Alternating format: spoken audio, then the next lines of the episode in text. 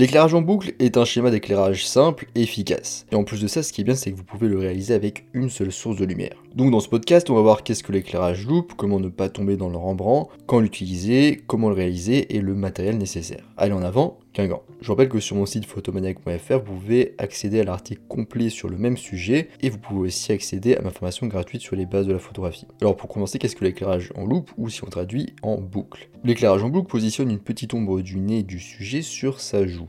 Donc cette ombre, c'est important de noter qu'elle n'est pas tout à fait directement sous le nez, mais un petit peu du coup décalée sur le côté vers l'extérieur du nez. Et ce cercle qui se trouve juste sous le nez, euh, il est là parce qu'en fait, il est opposé à l'endroit où la lumière est placée. Le plus important pour que l'éclairage en boucle soit validé, c'est que l'ombre du nez et l'ombre de la joue ne doivent pas se toucher. Autrement dit, la lumière tombe sur le visage sans créer un triangle fermé. La zone située entre la lèvre supérieure et le nez n'est pas ombragée.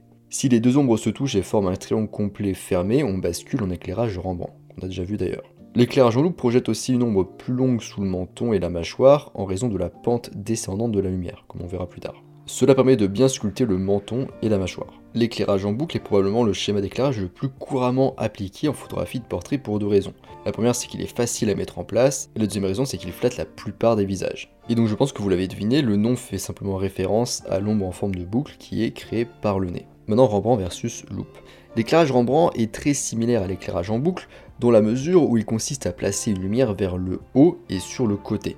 L'éclairage Rembrandt produit un triangle de lumière sur la joue du sujet, alors qu'avec l'éclairage en boucle, le triangle est brisé dû à sa position plus en face du sujet. L'éclairage Rembrandt nécessite donc une source de lumineuse plus éloignée sur le côté. Donc le plus éloigné dans le sens où s'il y avait un cercle autour du sujet, il serait plus éloigné moins en face, par rapport à une position en face à 0 degré. Il en résulte du coup avec un éclairage plus éloigné et du coup avec l'éclairage Rembrandt, une ombre du nez beaucoup plus forte, ainsi que des ombres générales d'ailleurs plus fortes, et des photos du coup dites plus dramatiques, avec plus d'ombre. Alors quand utiliser l'éclairage en boucle? L'éclairage en loupe crée un bel aspect lumineux car il y a peu d'ombre formée sur le visage, mais tout de même suffisamment pour créer plus de définition dans le visage et de profondeur par rapport à un éclairage plat, où on n'aurait aucune ombre. En gardant les ombres assez minimes, vous obtenez un niveau de drame plus faible qu'un éclairage Rembrandt ou fractionné, où le fractionné s'appelle aussi split. Et donc dans le cas du split ou du fractionné, la moitié du visage du sujet est enveloppée d'ombre.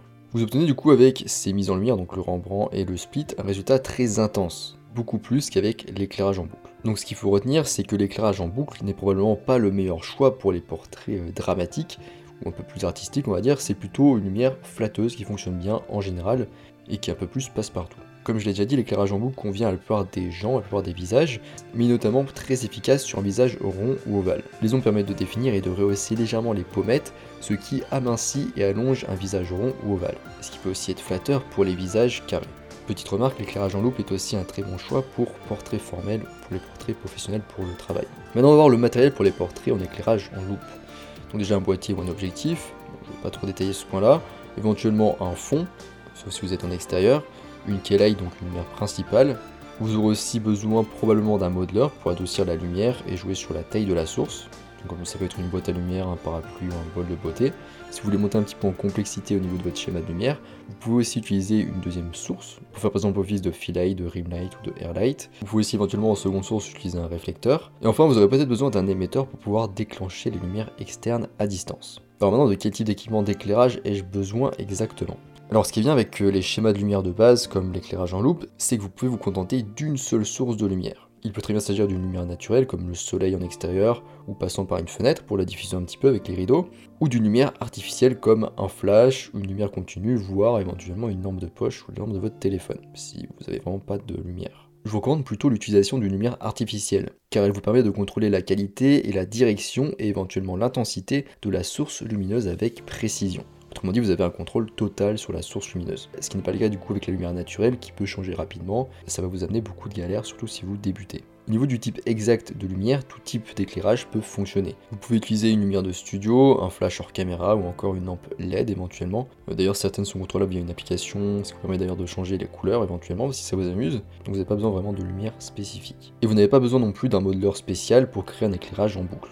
Les parapluies, les boîtes à lumière, les bols de beauté peuvent fonctionner. Oui, parce que finalement, c'est la position de la lumière qui crée l'éclairage en boucle et non le type de lumière ou de modeler. Maintenant, mise en place d'un éclairage en loupe. Déjà, vous allez faire poser votre modèle, ensuite vous allez cadrer votre photo. Vous allez du coup placer votre appareil photo, etc. Ensuite, vous allez placer la lumière, donc au niveau de l'angle axial, donc euh, c'est comme si on traçait un cercle autour du sujet et qu'on se déplaçait, et qu'en face du sujet on est à 0 degré. Donc l'angle axial se situe autour de 30 degrés. Prenez le temps de trouver la forme que vous souhaitez. Le bon angle exact varie d'un visage à l'autre. Au niveau de la hauteur de la lumière, placez la lumière à environ 30 cm au-dessus de la tête de votre sujet. Attention, si vous placez la lumière trop haut, vous allez perdre les reflets dans les yeux, donc la catch light. Ensuite, au niveau de l'angle de la tête de la source lumineuse. Donc votre source lumineuse doit être penchée de 45 degrés environ vers le bas pour que l'ombre soit projetée sur votre modèle. Vous allez en fait ajuster l'inclinaison vers le bas pour ajuster la taille de l'ombre. En général, on cherche à avoir plutôt une petite ombre. Enfin, je vous rappelle que vous pouvez éloigner ou rapprocher la source lumineuse de votre sujet pour en varier l'intensité. Pour en revenir sur l'angle de la lumière, en ramenant la source lumineuse vers un angle de 0 degré, aussi bien au niveau de l'angle axial finalement que l'angle même vertical, l'angle en fait d'inclinaison de votre lumière, vous minimiserez les ombres pour un rendu moins dramatique et plus plat. Tout simplement parce que la lumière en fait va se retrouver face à la personne, donc ne pas créer trop d'ombre. Et en éloignant la lumière du sujet par rapport à un angle de 0 degré, donc aussi bien au niveau d'angle axial que vertical, vous créerez plus d'ombre et obtiendrez un effet plus dramatique. Donc aucune des deux options n'est meilleure. Cela dépend simplement de votre style et de vos préférences personnelles ou de la finalité de la photo. Si c'est pour du professionnel ou du formel, évitez d'exagérer les ombres. Et ça dépend aussi bien sûr de la forme et de la tête de votre sujet. Petit rappel, veillez à ne pas trop vous éloigner de l'angle 0 en axial, donc de ne pas être trop sur le côté par rapport à votre sujet, sinon vous allez créer un éclairage Rembrandt, puis si vous continuez encore plus loin, vous obtiendrez un éclairage fractionné ou split. Rappelez-vous aussi que vous pouvez créer des ombres plus dures ou plus douces, en fonction de la proximité de la source lumineuse, ainsi que de la taille de la source, et donc du modeleur plus précisément. Donc plus la source lumineuse est proche, plus les transitions d'ombre sont douces, la lumière est douce, et au niveau des modeleurs, les modeleurs comme les parapluies et les boîtes à lumière offrent aussi une lumière très douce, tandis que les snoots et les flashs nus offrent une lumière très dure, parce que du coup ici dans ce cas là la source lumineuse est plus petite, donc plus dure, alors qu'avec les boîtes à lumière etc la source est plus grande, donc la lumière est plus douce.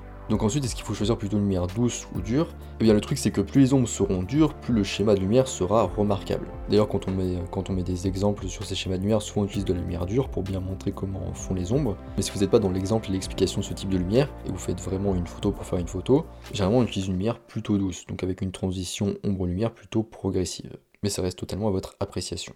Ensuite, l'éclairage supplémentaire, s'il est bien fait bien sûr, est totalement libre et ne modifiera pas l'effet de base de l'éclairage en boucle car retenez que le schéma obtenu est contrôlé par votre lumière principale. vous pouvez très bien rajouter une lumière pour les cheveux, une lumière pour l'arrière-plan, etc. Ça ne modifiera pas le schéma de lumière. Maintenant, contrôlez les ombres de son éclairage en loupe. Si vous ne voulez pas d'ombre trop sombre, vous devez ajouter une lumière d'appoint.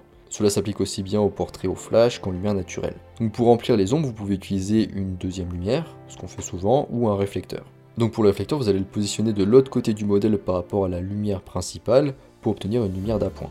Donc là, normalement, je mets un schéma pour mieux comprendre comment ça se passe. Mais euh, donc vous avez votre appareil photo qui est face du coup au sujet. Sur un de vos côtés, vous avez votre lumière, donc environ à 30 degrés, et du coup à 30 degrés de l'autre côté, vous aurez votre réflecteur. Cela atténuera l'effet d'ombre en redirigeant un peu de lumière sur le visage du sujet. Et du coup, l'autre option, c'est l'ajout d'une seconde lumière. Du coup, il sera positionné comme pour le réflecteur, donc à l'opposé par rapport à la lumière principale. Mais pensez bien régler votre lumière d'appoint à la moitié de la puissance par rapport à la puissance de la lumière principale que vous ajusterez en fonction. Parce qu'en effet, si les deux lumières ont la même puissance, c'est comme si vous aviez deux lumières principales et le résultat obtenu à la fin sera très plat. Et oui, en effet, vous ne devez pas remplir complètement les ombres. Votre photo de portrait serait dans ce cas plate, sans la profondeur apportée par les ombres. Et si votre lumière d'appoint n'a pas de puissance variable, dans ce cas, vous pouvez modifier son intensité en l'éloignant du sujet. Donc voilà, on arrive à la fin de ce podcast sur l'éclairage en boucle. Et donc en conclusion, je dirais que le concept d'éclairage en boucle peut sembler basique et presque trop facile à comprendre et vous aurez probablement même l'envie de griller les étapes en passant à des schémas plus complexes. Mais ne le faites pas. Ne vous contentez pas uniquement de comprendre ces conseils pour la photographie de portrait, mais mettez-les en pratique. C'est là que l'apprentissage commence. Moi je vous laisse ici à votre ombre en boucle et je vous dis à bientôt sur Internet mondiaux.